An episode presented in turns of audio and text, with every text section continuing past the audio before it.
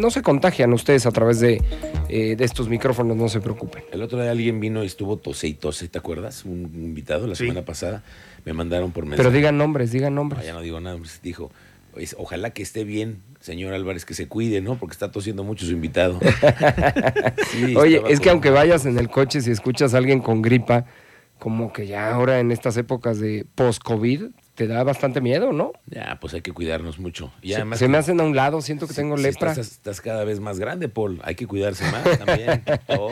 Ya voy a llegar a los 40 olders. Sí. 40 and olders. Ya, ya es el piso 4. Y ya cambia muchas cosas, ¿eh? Los achaques ya se presentan. No me falta mucho. Oye, Paul, yo de verdad lo he platicado en diferentes mesas, incluso con algunos compañeros periodistas, amigos de esta casa, y les digo, ¿qué cosa en cuando veo las imágenes que veo, por ejemplo, a tu jefe político, que es tu jefe político, José Calzada?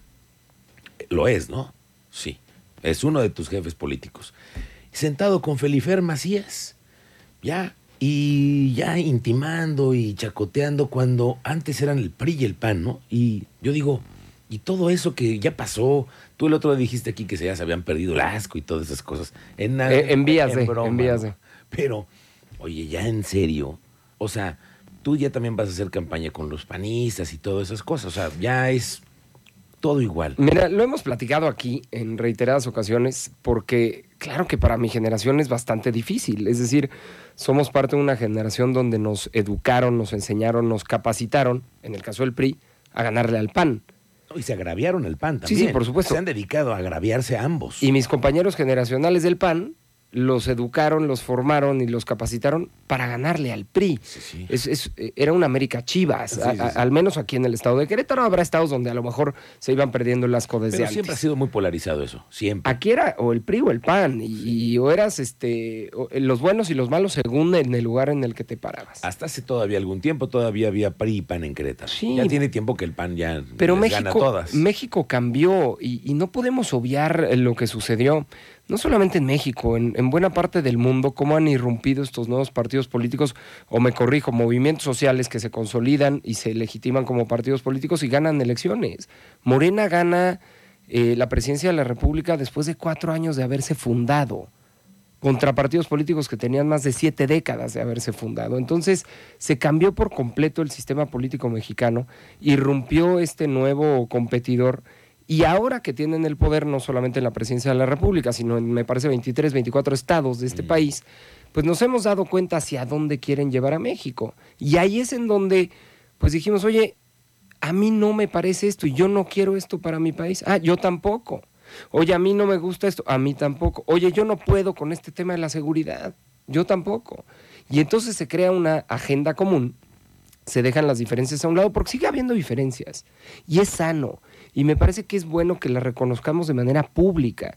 Por supuesto que va a haber diferencias entre liberales y conservadores, siempre. Pero en lo fundamental que debe de brindar el Estado mexicano, que es seguridad, empleo, salud, educación, tenemos mucho más coincidencias que eh, divergencias. Entonces, ahí es donde se junta eh, el PRI, el PAN, el PRD y se crea esta alianza por México que tiene como objetivo frenar este avance que ha tenido Morena, frenar el avance del crimen organizado, frenar la inseguridad en este país y ahora con la propuesta de las reformas constitucionales que hace el presidente, donde literalmente se quitan la máscara, frenar la cooptación de otros poderes y de otras instituciones para que un solo hombre domine sobre todos los demás. Entonces, me parece que eso es suficiente para juntarnos. Eso es suficiente para ver a Pepe Calzada con Felifer Macías. Eso es suficiente para ver a Lito con Marco Cortés. Eso es suficiente para ver a Zambrano firmando una alianza con, con el PRI y con el PAN. Porque no queremos que avance este sistema pues retrógrada, Eso lo dictatorial, entiendo, eso lo y entiendo. que una sola persona gobierne a los demás. Ve las iniciativas que mandó ahorita. A ver, ¿qué te parece? Danos, danos tu punto de vista. Y, a ver, y más allá de las iniciativas, yo, yo no Es sé cómo, por qué. Es, es el cómo, ¿no? ¿De dónde? No, y además yo ya no quiero sonar aquí como sorpre- este como que me sorprendió, ¿no? O sea, como qué barbaridad lo que mandó el presidente el 5 de febrero, cuando es pan de todos los días.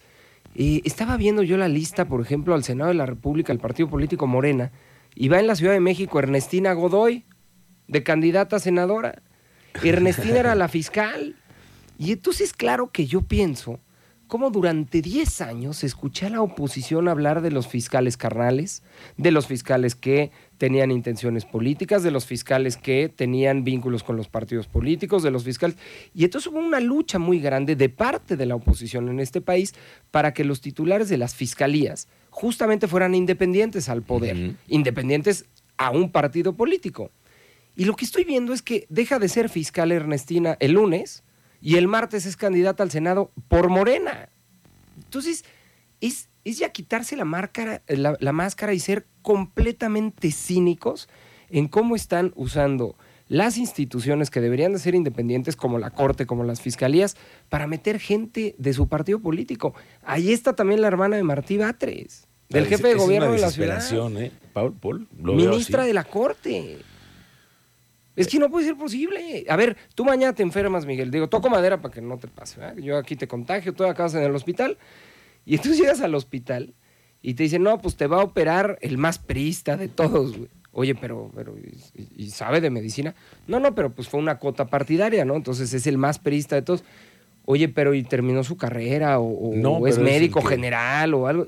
¿O quién me va a anestesiar, güey? No, pues otro también bien priista, todo, porque pues fue, fue una cuota partidaria. Bueno, pues así es la justicia en este país Está ahora. Oye, ¿quién va a brindarme justicia en la máxima instancia que, que es la Suprema Corte de Justicia de la Nación? La más morenista de todas. Ujú. Oye, es la más ducha en la materia, la mejor abogada, la que puede impartir justicia de manera equilibrada, equitativa. No, pero es la más morenista, es la más leal a un proyecto y por eso va a estar ahí. Oye, ¿quién va a ser fiscal? ¿Quién va a perseguir el delito? Ah, pues quien sea más morenista. Exacto. Hazme el favor, pero, pero ¿a dónde vamos a llegar? En donde quien persigue el delito le rinde cuentas a un partido político, quien lo castiga le rinde cuentas a un partido político, quien en este caso la Suprema Corte dirime conflictos entre los demás poderes también representa los intereses de un partido político, pues vamos a regresar a un México de 1942. En esas andamos, Paul, en esas andamos. Entonces, cuando pones eso sobre la mesa, y entonces de pronto Felifer o Pepe Calzada o todos los ejemplos que tú me quieras dar, dicen, yo no quiero esto. Y si es necesario juntarnos, nos juntamos, güey. y si es necesario eh, convivir y, y- y hacer campaña juntos, ir de la mano Con tal de que esto no avance, Mira. nos juntamos. Vaya. Para ¿hasta que mañana aquí en el eso? municipio de Querétaro no nos estén cobrando derecho de piso cuando abramos un negocio, un local. Claro que nos juntamos. Para que el día de mañana aquí los niños en Querétaro tengan medicinas en los hospitales, claro que nos juntamos. Bueno, Para eh, que el día de mañana haya escuelas de tiempo completo aquí en el estado de Querétaro, claro que nos juntamos. Y los agravios quedan por, el, por ahí, en la historia nada más. Pues- Porque hubo, ¿eh? Los hubo. Entre, por ejemplo, en esos personajes, como en otros más. Sí, y al interior del PAN también tienen Uf, sus agravios, y al interior del PRI y todo. Sí, sí, y claro. Vaya, es una lucha constante por el poder y generalmente en esto siempre hay más interesados que espacios disponibles y entonces ahí se vuelve un, un conflicto y una lucha de poder. Pero bueno, pues agravios bastante tienen cada quien en su casa, ¿no? Oye, y agraviados todavía en el PRI, les dieron todavía el último coscorrón. ¿Viste ayer lo que pasó? Ayer Lo vi en estuvimos dando a Expreso conocer- Querétaro. Estuvimos dando a conocer ese tema de Toño Macías, otro priista que tú, cuánto tiempo han trabajado y que en del CEN te llamen, oiga, que siempre no, está usted fuera de la contienda. Mi compadre, mira, te, te voy a platicar. Eh, hay 300 distritos federales en el país, de los cuales, en principio, PRI-PAN-PRD íbamos en 247 de los 300. Pero esta alianza se amplió a 296, o sea, casi los 300, solamente quedaron cuatro fuera. Al ampliarse la alianza, cambiaron los bloques de competitividad. Yo sé que es un rollo lo que te estoy diciendo, pero a ver, en estricto sentido, deben de ir 150 mujeres y 150 hombres. Por paridad. Sí, pero, y eso es muy bueno porque fue una lucha de las mujeres, antes dejaban en los distritos más perdidos, digamos, o los más perdibles a las, mujeres, mujeres, sí, sí, sí, y claro. donde se ganaba a los hombres. Entonces las mujeres dijeron, no, no, no, no. Ya paren. La paridad debe de ser también por competitividad. Correcto. Entonces hay tres bloques, 100, 100 y 100. 100 que se van a ganar, pon tú así fácil, 100 que están competidos y 100 que están más dificilones. Y este distrito en particular, el de Toño, que va de Tequisquiapan hasta Arroyo Seco, Que es el uno. el 1 federal de Querétaro, eh, entra en alta competitividad una vez que haces la alianza PRI-PAN-PRD. Según Es de quién. los más ganables, ah, claro. según los números, Según la los retrospectiva electoral, según la votación histórica que ha tenido el pueblo queretano. Por eso, pero con ese perfil. Sí, No, no, bueno, o sea, con los números que hay de ese distrito es muy competitivo. Y entonces en este reajuste que hubo de 247 a 296 distritos, salieron volando, me parece que seis hombres en todo el país que había que, que ajustar el género y pues ni modo le tocó a mi compadre. Y quitarles la candidatura. Y así. Pues sí, postularon una mujer. Vaya, siguen las patadas en el PRI. Por eso los priistas ¿Ya ha pasado se quedan Cada? con ese mal, mal sabor de boca.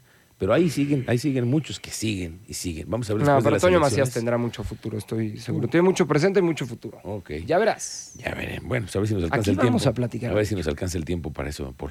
Bueno, te doy mi más grande agradecimiento porque hayas venido en las condiciones en las que te encuentras. Espero no contagiar a nadie. Ojalá que no. Porque no, no, no debe ser. Muchas que gracias. estés muy bien, Paul Hospital. Gracias por la charla. Gracias a ti. Muy buenas tardes.